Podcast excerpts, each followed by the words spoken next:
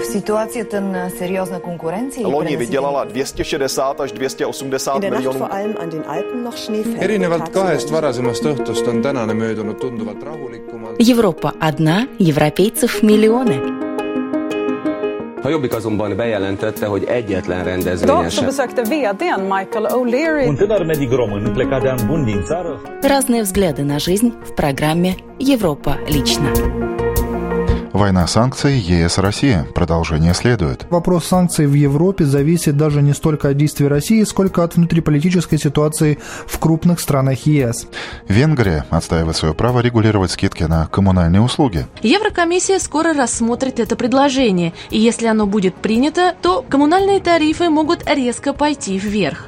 Почитали, прослезились. Эстонские экономисты в шоке от резкого повышения акциза на спиртное. Если мы говорим о том, что наш бюджет в прошлом году недополучил 10 миллионов евро, а если эта сумма в будущем еще и вырастет, то я бы не назвала эту проблему незначительной. И зачем Европе своя система спутниковой навигации? Таковы лишь некоторые темы сегодняшнего выпуска радиожурнала «Европа лично». В студии Андрей Хуторов. Здравствуйте.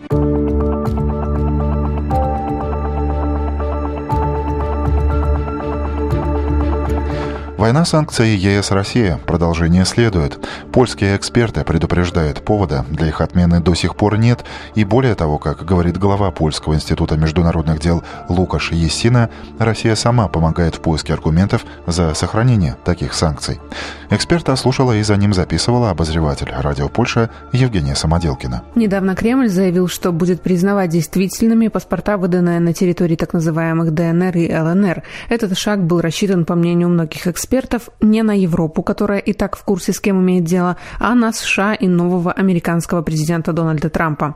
Эксперт Польского института международных дел Лукаш Ясина разделяет такую позицию. Лукаш Ясина добавляет, что сравнивать отношения Европы и отношения США к происходящему в Украине можно, лишь принимая во внимание некоторые нюансы. Przede wszystkim Europa to bardzo wiele państw i Прежде всего, Европа – это множество государств. Думаю, что мы все больше соглашаемся с фактом, что у стран Евросоюза нет единого мнения, хотя еще в 2014 году было близко к такому положению вещей. Единство стран Европейского Союза по Украине было похоронено еще до того, как родилось. Мы похоронили его в Минске.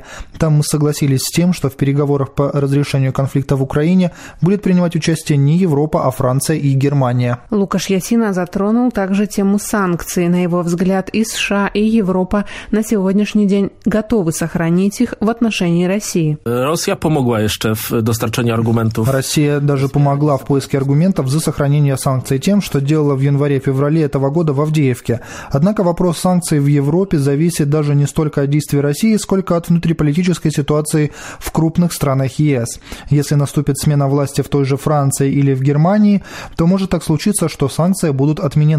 Правда, если и произойдет это, э, то точно не в марте и не в мае и не в июле 2017 года. Россия рассчитывает на дестабилизацию ведущих европейских стран и их конфликт с США. Эксперт Польского института международных дел отмечает, что заявление вице-президента США Майка Пенса, сделанное им во время Мюнхенской конференции по безопасности, согласно которым США и далее будут поддерживать НАТО и своих союзников по альянсу, не должны никого успокаивать. To my wszyscy będziemy dopiero po spotkaniu. Спокойными мы сможем быть лишь после встречи Трампа и Путина, во время которой не произойдет никакого большого воссоединения этих двух политиков. В завершение Лукаш Ясина отметил, что отмена визового режима с Евросоюзом, которую Украина ожидает уже в июне этого года, является на данный момент максимумом, которого это государство может достичь в своих европейских стремлениях. Об остальных моментах, в том числе о вступлении Украины в Евросоюз, пока говорить не имеет смысла, считает эксперт Польского института международных дел. В Германии на этой неделе обсуждали заявление министра обороны России Сергея Шойгу о строительстве и дальнейшем штурме копии Рейхстага. У одних это заявление вызвало недоумение, у других – ожидание дальнейшего ухудшения германо-российских отношений. Разное мнение в сюжете журналиста Deutsche Welle Инги Папановой. Заявление Сергея Шойгу о строительстве копии Рейхстага для военных игр вызвало в Германии большой резонанс и непонимание. Об этом сразу сообщили все крупные издания, среди них и влиятельный еженедельник «Шпигель», и самая массовая в Германии газета «Бильд». Немецкий политолог Штефан Майстер говорит о дальнейшем ухудшении германо-российских отношений.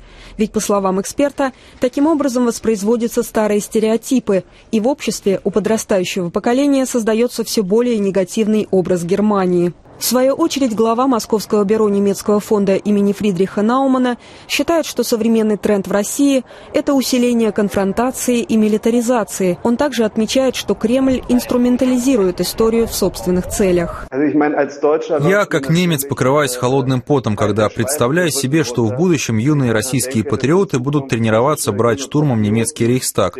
Одна из самых больших проблем в России сегодня, на мой взгляд, это то, что совершается попытка самоидентификации репарации с помощью реконструкции военного прошлого, с помощью патриотизма.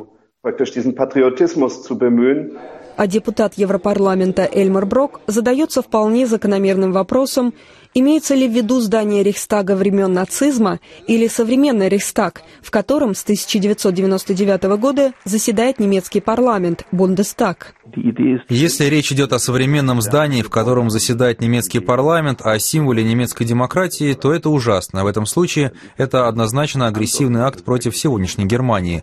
Но если речь идет о копии старого здания, об исторической инсценировке штурма Красной Армии здания Рейхстага времен нацистской Германии, тогда с исторической точки зрения это еще можно принять. Мы обратились в пресс-службу Министерства обороны России. Однако в оборонном ведомстве отказались комментировать заявление Шойгу. Из Берлина в Будапешт правительство Венгрии продолжает повышать тон разговора с Европейской комиссией. Поводом для очередных разногласий стали коммунальные тарифы, в частности, право суверенных стран регулировать размер скидок на услуги ЖКХ. В Будапеште приводят такие данные. Благодаря нынешней социальной политике долги венгров за коммунальные услуги сократились почти на четверть.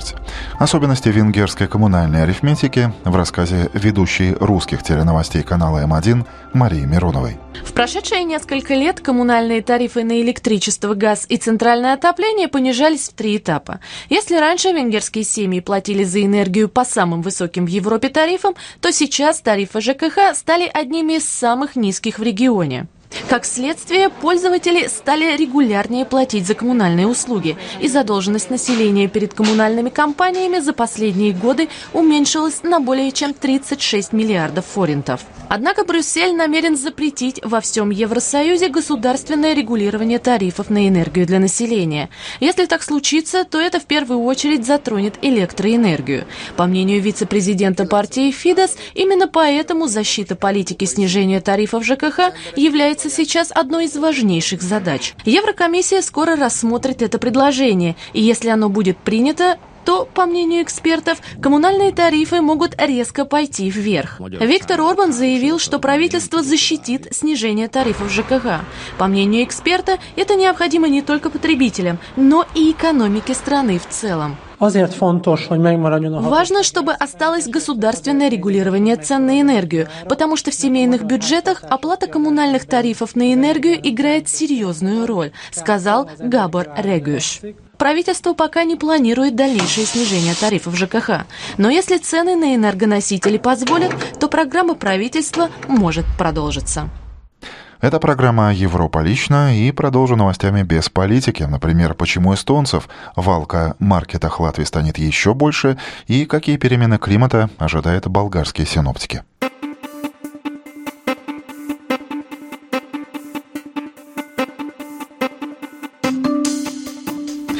Эстонцы зачастили в Латвию. Поводом для таких визитов стало дальнейшее повышение акциза на спиртное. В прошлом году наши северные соседи пополнили латвийскую казну 10 миллионами евро. В этом может быть даже больше, так как алкоголь по ту сторону границы станет дороже еще на 15%. Экономический обозреватель эстонского радио 4 Александр Семенов продолжит тему. В Латвию специально для покупки алкоголя, сигарет и даже продуктов ездит пятая часть жителей Эстонии. Об этом свидетельствует результат результаты исследования, проведенного Институтом конъюнктуры. В то же время, по оценке директора Института конъюнктуры Марии Йозинг, проблема еще не столь велика, как об этом принято думать. Кроме того, как показывают данные исследования, чем ближе к латвийской границе, тем больше жителей Эстонии предпочитают отправляться туда за покупками, чтобы сэкономить. По словам Марии Йозинг, такое положение дел не может устраивать государство. Проблема в том, что если мы посмотрим на планы повышения акциза, то у нас есть причина полагать, что приграничная торговля никуда не исчезнет, что она останется и что там есть тенденции к росту. И когда мы будем проводить новые исследования, то мы будем вынуждены говорить уже о больших цифрах. Ведь если мы говорим о том, что наш бюджет в виде акциза в прошлом году недополучил 10 миллионов евро, то 10 миллионов – это сумма не маленькая. А если эта сумма в будущем еще и вырастет, то я бы не назвала эту проблему незначительной.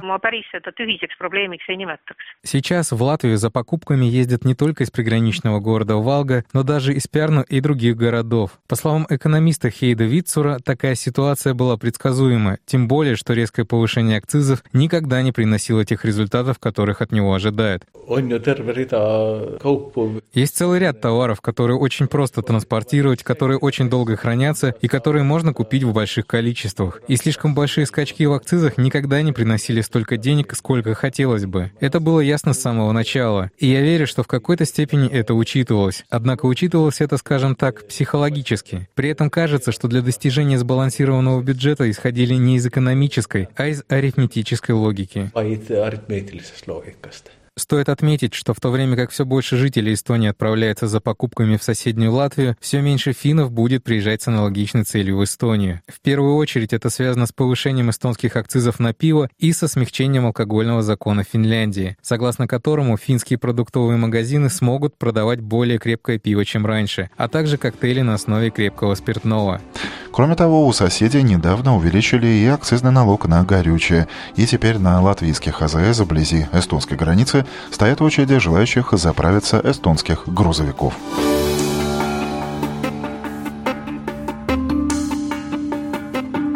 Сложно представить сегодняшнюю жизнь без спутниковых навигационных систем, к которым подключены самолеты, автомобили и, разумеется, смартфоны. Европейский Союз разрабатывает собственную систему, сигнал которой уже в ближайшие месяцы сможет принимать большинство телефонов, причем бесплатно. О том, зачем Европе нужен свой Галилео и когда он окончательно станет частью повседневной жизни, корреспонденту радио Прага Екатерине Айспорвит рассказали представители чешского правительства при Европейском космическом агентстве. Уже в этом году Европейская комиссия должна принять решение о начале обслуживания европейцев силами собственной навигационной навигационной системы «Галилео», работу которой сегодня уже обеспечивают 18 спутников, каждый из которых весит около 700 килограммов, а расчетный срок эксплуатации превышает 12 лет. Создатели Галилео подчеркивают, что система предназначена для решения прежде всего геодезических и навигационных задач – Чаще всего в обычной жизни люди используют систему спутниковой навигации для определения своего местоположения. Огромным плюсом является то, что у нас увеличено количество спутников, сигнал которых мы можем принимать. И это очень удобно для всех пользователей, потому что для определения своего местоположения вам требуется сигнал четырех спутников. В лесу или в городе между высокими домами может сложиться ситуация, что вы не сможете принять сигнал всех четырех спутников. Для 80% пользователей все равно сигнал какой системы они примут на телефоне, в автомобиле. Критики системы при этом указывают на то, что GPS и GLONASS обладают очень схожими параметрами и предоставляют свои услуги бесплатно. При этом Галилео является самой дорогостоящей совместной инвестицией стран-членов Евросоюза, сумма которой достигает 10 миллиардов евро, а ее значение, говорят критики, лишь вопрос престижа. При этом точность Галилео сейчас выше, чем у GPS. Однако с появлением европейской спутниковой системы Соединенные Штаты также повысят параметры своей навигации. И завершу сюжетом из Болгарии. Там на этой неделе отметили 130-ю годовщину регулярных метеонаблюдений. В феврале 1887 года в Софии открылась первая станция синаптических наблюдений. Как изменился за эти годы климат в южной части Европы и что сейчас беспокоит синоптиков, расскажет журналист радио Болгария Даниэла Георгиева. Эта дата известна немногим за пределами кругов метеорологов, но связана с одним из самых значимых событий в области науки и техники в XIX веке в нашей стране? Каковы достижения в сфере болгарской метеорологии за эти 130 лет? Вот что ответил на этот вопрос доцент-доктор наук Георгий Рачев, климатолог и преподаватель Софийского университета. Тогава една бедна България, току-що освободила се България, успява... Тогда бедной Болгарии, только что освободившейся, удалось благодаря нескольким немецким воспитанникам стать на одном уровне с развитыми европейскими государствами. Мы начали с очень хороших и точных измерений моментного состояния погоды, а именно с метеорологических наблюдений. Болгария находится в южном крае умеренного климатического пояса. Эти климатические особенности в сочетании с рельефом требуют от нас очень детального распознавания отдельных характеристик. В Софии климат один, и всего в 100 километрах от нее мы проходим через 3-4 ландшафтных зоны с уникальным собственным климатом.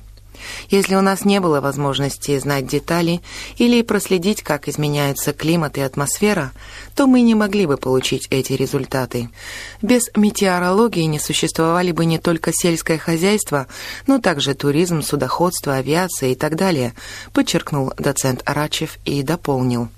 Ние сме част от света и света върви напред и дори малко очудващо е... Мы являемся частью мира, а мир идет вперед. Немного удивительно является политика Национального института метеорологии и гидрологии при Болгарской академии наук, связанная с закрытием двух третьих синаптических станций в Болгарии, сведения с которых мы отправляем в международный обмен. Известно, что мы находимся на одном из последних мест в Европе по чистоте воздуха. А для нас остается вопрос, в каком состоянии оставим метеорологическую сеть Болгарии именно мы, наследники тех, кто 130 лет тому назад начали ее создание.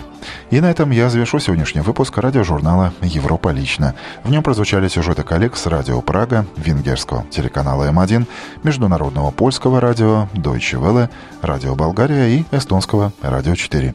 Четверть часа на Домской площади провел Андрей Хуторов. Желаю вам доброго дня.